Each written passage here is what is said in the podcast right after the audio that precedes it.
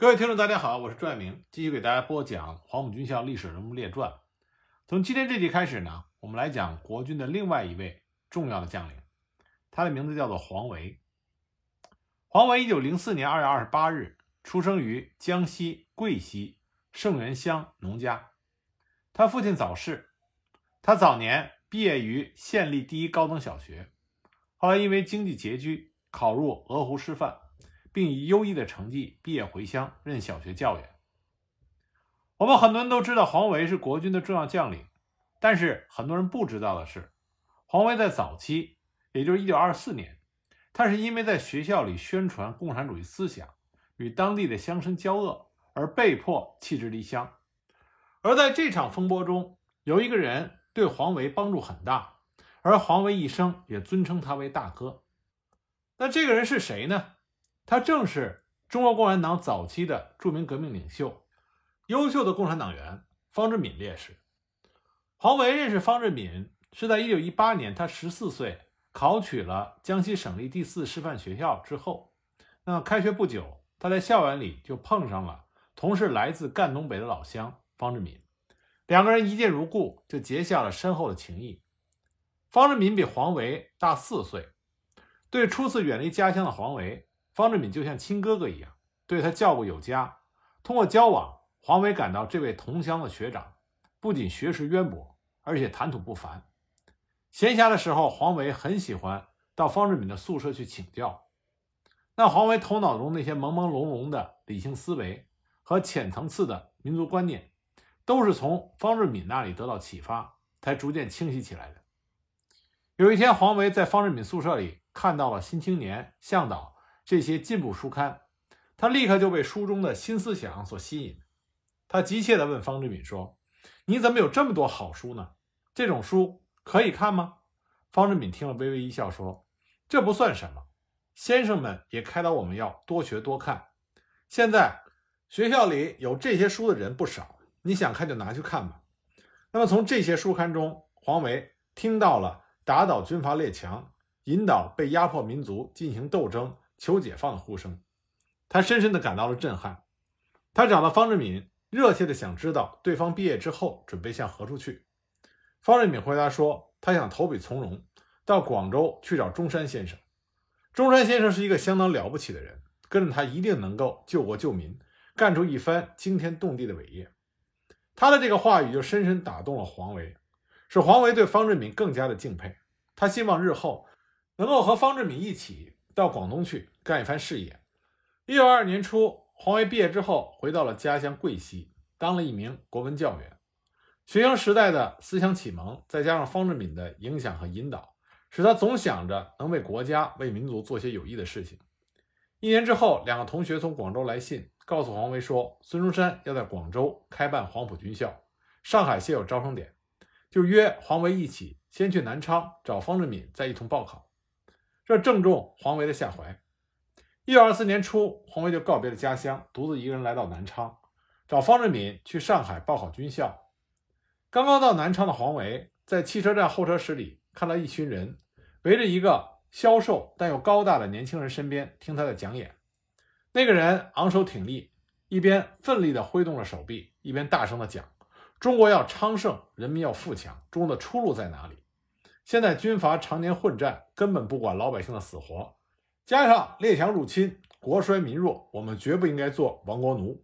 我们民族已经到了生死存亡的最危险的时刻，只有我们团结起来，打倒军阀，驱逐列强，才能建立自由民主的新中国。黄维很快就认出了演讲者不是别人，正是他的好大哥方志敏。没想到在这里居然碰上了，所以黄维立即上前与方志敏相认。那方志敏就问他干什么来了，黄维就说：“我的同学让我来找你，想约你一起去上海报考黄埔军校，不知你意下如何？”方志敏说：“报考黄埔军校当然是件好事，我不仅同意，而且我也要去报考呢。”于是他们两个人就准备启程赴上海。当他们到了上海之后，黄维是第一次来到这个大都市，所以眼花缭乱，寸步难行。幸亏有方志敏在他身边。方志敏带着黄维很快就找到了报考地点，但不巧的是，他们俩来的太早了，正式报名还没有开始呢。并且还有传言说黄埔军校能不能开办起来，尚没有最后的确定，这就使得黄维非常为难，因为他的旅费快要用光了，怎么办？回家他心有不甘，死守又看不到希望，找工作人生地不熟。那么就在这个时候，方志敏帮了他，他利用社会关系介绍黄维到上海三星制铁厂去干活。黄维在那里很快就学会了一些简单活，并且干得认真卖力。深得师傅的喜爱，就这样干了三个月。那么黄埔军校开始招生，黄维和方志敏一起参加了初试，两个人都顺利的通过了初试。这边要多说一句，当时负责在上海主持黄埔军校招生考试的正是毛泽东，所以后来黄维回忆说，要论起认识毛主席的时间，他要早于很多人。那么他和方志敏一起通过了初试，黄维是很开心的，因为可以和自己的方大哥一起去黄埔军校。就没想到，在接到复试通知书的第二天早晨，方志敏突然告诉黄维，说他不能够和黄维一起到广州去参加黄埔军校了。当时黄维很惊讶，不知道为什么，但是方志敏也只能跟他说：“黄老弟，你先去广州吧，我在上海还有事情没有做完，而且南昌也有事情等我去做。”等我忙完了这些事情，再去广州找你。没有想到这一分别就是两个人之间的永诀。黄维一直非常的佩服和尊敬方志敏，他认为方志敏是一位极热诚、极可信赖又极令他钦佩的大哥。比起方志敏，黄维觉得自己当时相当的幼稚，缺乏社交能力，孤陋寡闻。和方志敏在一起，他时时处处都能学到很多的东西。但黄维不知道的是，他的方志敏大哥。早在一九二三年就已经加入了中国共产党，他正式受到了党组织的指派，改道回江西，要在那里领导农民运动。就这样，黄维一个人去了广州，他顺利的通过了之后所有的复试，进入到黄埔军校学习。而在那里，他又意外的遇到了自己的同乡顾永清，而他们两个人也成为了蒋介石他们的校长的忠实追随者。那么值得一说的是，一九七七年十月，黄维在北京参加完国庆二十八周年观礼之后，他特意曾经去祭拜了方志敏烈士。那么他在方志敏烈士的墓地待了许久。从黄埔军校毕业之后，黄维在讨伐陈炯明的两次东征和在与直系军阀孙传芳的战斗中表现出色，因此很快得到了提拔。一九二七年，他任国民革命军第九军团长。一九二八年。他任国民革命军第十一师团长。一九二九年，他到国民党军事委员会参谋本部主办的陆军大学特别班第一期学习。一九三二年，黄维从陆军大学特别班第一期毕业之后，回到十一师。当时担任第十八军军长的陈诚非常的赏识他，将其提升为第三十一旅旅长。因此，黄维呢也被视为陈诚土木系的一位重要将领。黄维的一生。他除了对于蒋介石蒋校长忠心耿耿以外，那么另外一个他一直心存感激的人就是陈诚。他认为陈诚是他的伯乐。那也正是在黄维加入十一师后不久，他遇到了十一师军史上一场恶战。这场作战就是和红军进行的赣州战役。关于赣州战役，我们正史里讲的并不多，因为赣州战役实际上红军遭受了重大的挫折。而且这场战役对于红军和中国共产党有着一定不利的政治影响。关于赣州战役，我们在之前讲罗卓英的时候给大家提到过。那么今天呢，借着黄维再给大家具体的讲一下，赣州战役是发生在第一次国共内战与对日抗战期间的一次战役，是由红军对国军发动的。战役历时三十三天，红军方面不仅损失惨重。没能攻克赣州，而且极大的影响了红军扩大和巩固根据地的工作。后来，中国共产党对这次作战的评价是：这是左倾军事冒险主义所造成的恶果。认为左倾军事冒险主义领导者对局势错误的估计，认为夺取中心城市就可以取得一省数省的首先胜利，盲目的派遣军事实力和武器装备不足的红军。强攻国民党控制下城防极为坚固的赣州。由于红军发动了这次战役，一定程度上缓解了广东军阀陈济棠与蒋介石的矛盾，使得红军日后的反围剿更加的困难。这次战役，红军在战略指导上违背了战略上持久、战斗中速决、战略上以少胜多、战斗中以多胜少的原则。同时，对于守军布防的不明，导致了不敢轻易攻城；对援军的判断失误、攻城和打援的关系处理不到位，都是这场作战红军失败的原因。因为战事的失利，同年三月，项英专门拜访了被冷遇的毛泽东。并且请他重新出师，参与军事策划。三月中旬，中共苏区中央局召开了江口会议，总结攻打赣州的经验教训，确定红军下一步的行动方针。彭德怀作为赣州战役红军这边的主要军事指挥官，在他的自述中表示，红军没有在国军援军增援的时候积极打援，是战争失败的主要原因。朱德在之后的回忆中也认为。由于前三次反围剿的胜利，中央冲昏了头脑，直接导致其放弃了游击战术，转而攻打大城市。另外，由于赣州战役这次作战与淞沪抗战几乎是同时发生，十九路军在对日作战伤亡惨重之后，增援部队是张治中的第五军，但是作为中央军嫡系的精锐，陈诚的十八军却因为红军所发起的赣州战役。被拖在了赣州，为赣州解围，这就使得当时国内的舆论对于红军有着不利的影响。那么，关于赣州战役，单纯的把失误归咎于中共中央领导人左倾军事冒险主义，这就过于笼统和简单。因为在军事指挥上，当时的国军的确有不少可圈可点之处，这才使得红军的左倾军事冒险最终落在了实处。那么，来具体讲一下赣州战役的整个过程和为什么红军遭受到了失败。赣州是江西南部的政治、经济、文化中心，是通往闽、粤、湘的交通要道，自古就是军事重镇。赣州城位于漳水和贡水汇合之处，三面环水，仅南面是陆地，易守难攻。而这里的城墙经过历代的加固之后，有“铁赣州”之称。当时，中国共产党及红军内部是以左倾路线占统治地位，发布了争取一省数省首先胜利的决议，批判了游击主义。一九三二年初，多次命令红军进攻赣州城，再夺取吉安、南昌、九江诸城。赣州是当时赣南的经济中心，人口约四万人。如果能够攻克赣州的话，对红军发展和巩固赣南十二县极为有利。也可以使得湘赣苏区连成一片，巩固其后方。一九三二年一月九日，党中央做了中央关于夺取革命在一省与数省首先胜利的决议，要求红军占领南昌、抚州、吉安、赣州等中心城市。但是在红军内部也存在着不同的意见。毛泽东认为红军装备差，不适于进攻中心城市；朱德也不赞同发动这次战役。周恩来抵达苏区之后，听了毛泽东等人的意见之后，也认为时机不成熟，向中共临时中央提出不打的建议。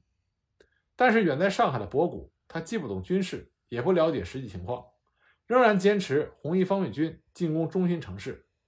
当即他就复电中央苏区，要求在抚州、吉安、赣州三城中选择一个进行攻击。周恩来随即就召集了中共苏区中央局会议。多数人同意进攻赣州。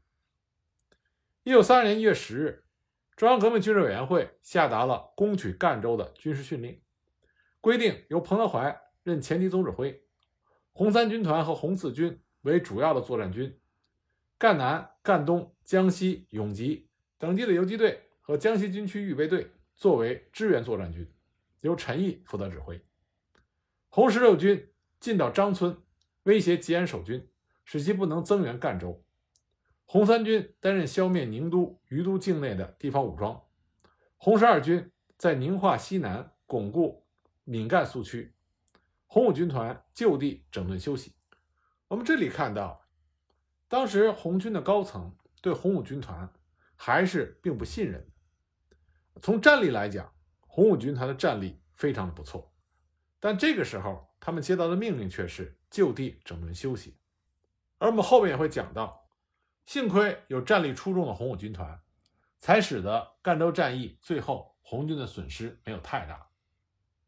那么在主要的作战军中，红三军团担任攻城任务，红四军的第十、十一、十二师分别布置在南康、新城、杨梅寺地区，负责阻止原赣的越军。作战命令中要求攻城部队采取袭击武器或者强攻的战术，尽快的攻下赣州。组织有技术的工人和士兵，专门负责爆破城墙和挖掘地道。总预备队在沙市部附近做群众工作，而地方部队负责压迫来源部队，同时相机配合和掩护主力红军攻城。支援作战的赣南游击队配合独立第七师，防止会昌、寻乌和广东东江一带的国军骚扰。赣南游击队以广昌为中心，巩固广昌苏区。并且派部队向南丰、宜黄、乐安方向游击。那么国军方面呢？赣州城驻扎有江西绥靖公署主任朱绍良直接指挥的国军第十二师马坤第三十四旅。这个旅呢，只有两个团和一个独立连，六千多人。还有就是地方警卫团两千多人，再加上十七个县的民团指挥部，总共是一万三千人。在赣州周边。有陈诚的第十八军驻扎在赣州以北的峡江、吉安、万安、安抚等地。那么，在南粤赣边界的大庚、南雄、韶关，又有粤系军阀的第一师、第二师和独立第一、第二旅，共十一个团，随时都可以增援赣州。彭德怀认为，赣州守军只有马坤旅的六千人，而且这是杂牌军，再加上地方警卫团两千人，如果有时间，国军不来增援，那么红军完全可以占领赣州。战役的经过是这样的：一月中旬，彭德怀率领红三军团和红四军，分别由会昌和石城向赣州进军。二月四日，抵达赣州城东外五里亭和城西南郊。红四军行进途中，在新城附近歼灭了增援赣州的粤军独立第一旅第三团大部，俘虏了三百多人。与此同时，赣州的守将马坤命令拆除外围工事，撤入城中。集中兵力，缩短战线，固守待援。命令手下第六十七团守东门、小南门、建春门；六十八团守南门、西金门。地方武装和民团协助守城。而红军是红七军攻打东门，红三军团第二师攻打南门，红三军团第一师攻打西门。二月二十三日，红军的攻城开始。红军抬着云梯，在机枪和炮火的掩护下，冲到城墙下。架起云梯攻城，守军立即投掷滚木和手榴弹，并且加大火力，使得爬城无济于事。彭德怀看见红军一次次的失利，决定改变战法，由红七军负责以坑道爆破攻城。然而，中共高层已经设想，在攻占赣州之后，将这里定为中华苏维埃共和国的首都，保留城墙有利于未来首都的防御，因此规定要保持城墙完整。不要炸得太厉害。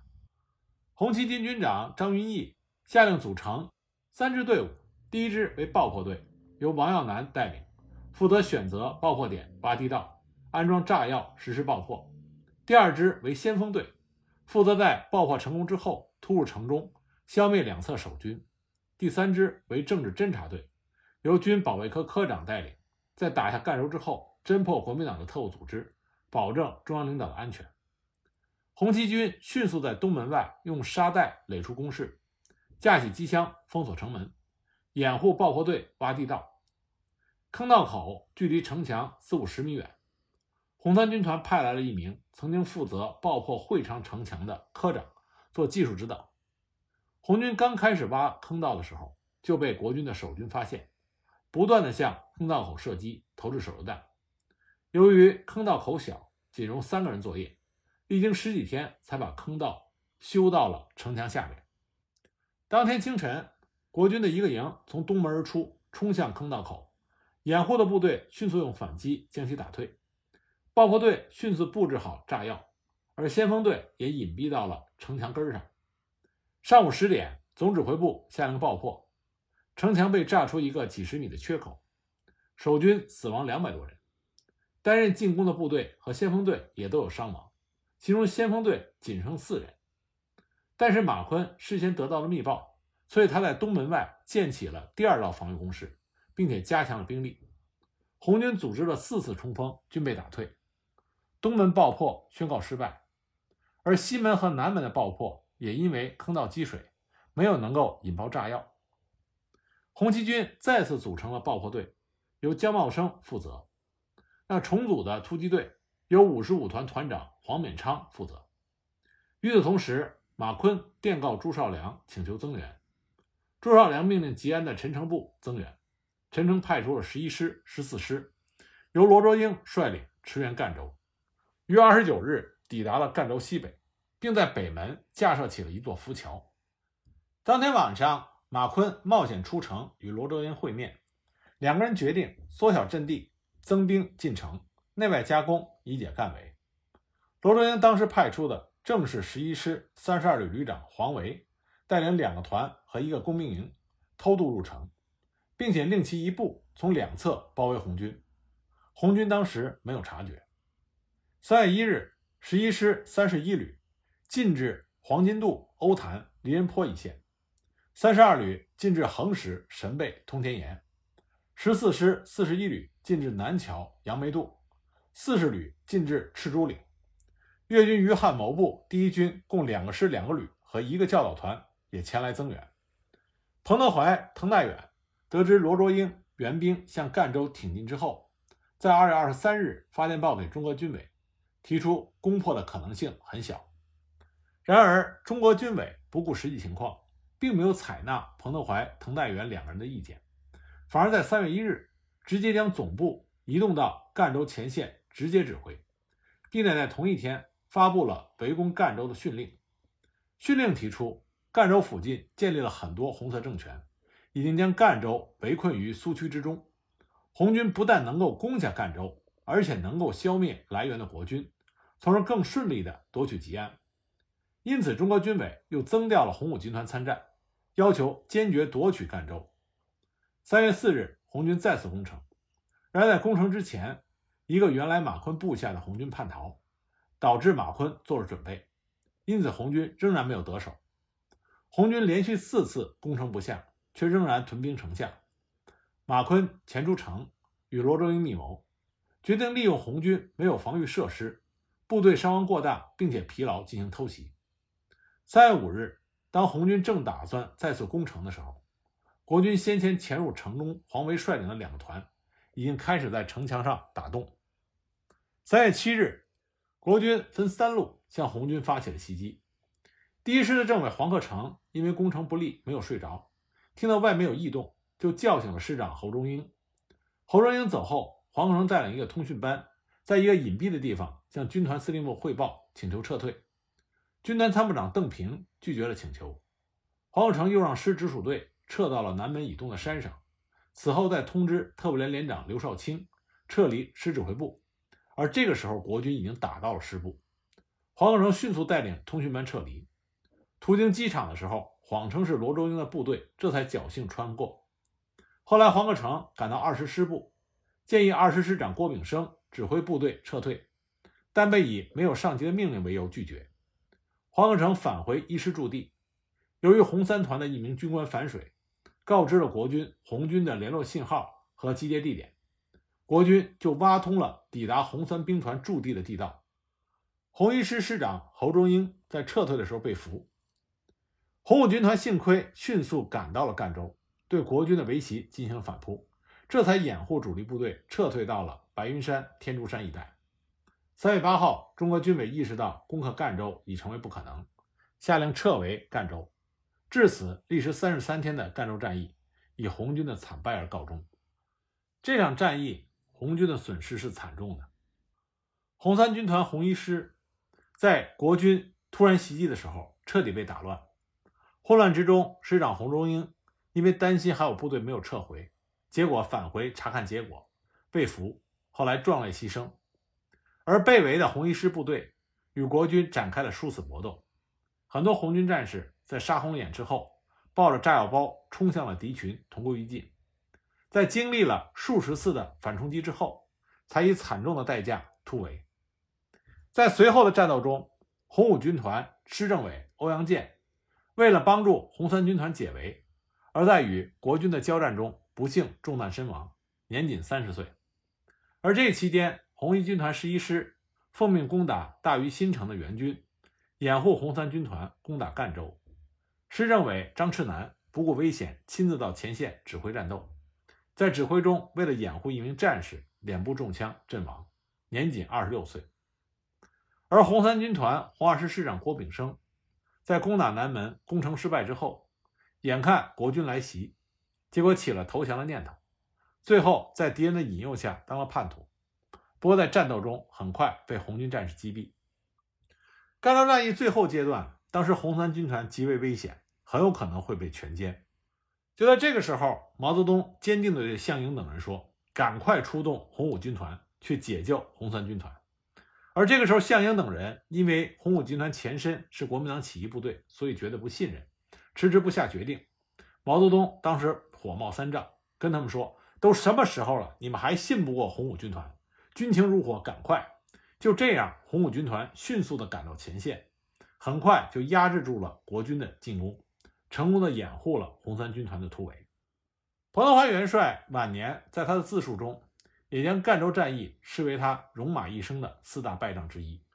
那么在国军方面，功臣首推的就是守赣州的马坤，他凭借着杂牌部队，居然顶住了红军主力部队的进攻，守住了城池，等到了援军。那么罗卓英率领十八军援救及时，赶到了战场。那黄维呢，敢于率领两个团进到城中，增援了马坤，使得守城的力量得到加强。而马坤和罗卓英又准确地捕捉到了战机，趁着红军攻击不利、部队疲惫、缺乏警惕性的时候，展开了反击，这才给红军造成了巨大的伤害。那么，在对中央红军发动第四次围剿失利之后，黄维呢被蒋介石升为第十一师副师长。到了第五次围剿发动的时候，黄维已经被升任为第十一师师长了。我们很多人都知道，第五次对中央苏区的围剿，最终是以中央红军的失利走上长征的征途而告终。那么，在我们的印象里边，第五次围剿和反围剿作战之中，红军一直是节节失利。但其实这是不准确的。其实，在第五次围剿刚开始阶段，红军曾经有过一次非常好的可以打破被动局面的。好机会，这就是黎川之战。彭德怀元帅在他的回忆录里曾经说过：“如果当时红一军团在，那么一军团、三军团靠拢作战，敌人三个师、十五个团有可能全部被歼灭，再加上巡口歼灭的三个团，这就是十八个团，在巡狙歼敌二十个团左右，那么敌军第五次围剿就可能被粉碎，历史上就没有二万五千里长征了。”这里彭德怀元帅所讲到的，就是当时国军第三十六军周浑元部进入到了红军以红三军团彭德怀部为主力的伏击圈，遭到了重大损失。当时红军的部署就是要全歼周浑元部，因此就派出了红五军团董振堂部负责截断团山通往黎川的补给线，并以主力攻击团山以北。要配合红三军团集中优势兵力歼灭周浑元，可就在这个节骨眼上，五架敌机前来解围，凌空助战。另外呢，就是当时国军十一师啊，黄维为师长的十一师，有着上佳的表现，阻击了董振堂的红五军团，使他没能够及时的赶到。这样，周浑元在遭受了重大损失的情况下死里逃生。那关于这场作战的具体情况呢？我们在之后讲胡琏的时候再给大家具体讲，因为真正在前方指挥作战的是胡琏。在红军突围长城之后，黄维率领十一师留在韶关大更岭一带，担任清剿任务。一九三五年七月，十八军各师进入到浙江境内，担负肃清在浙西南地区红军的任务。一九三七年，黄维奉命赴德国深造，原定一年。但因为抗日战争爆发，被提前召回国。那么黄维在抗日战争中的表现如何呢？我们下一集再给大家继续讲。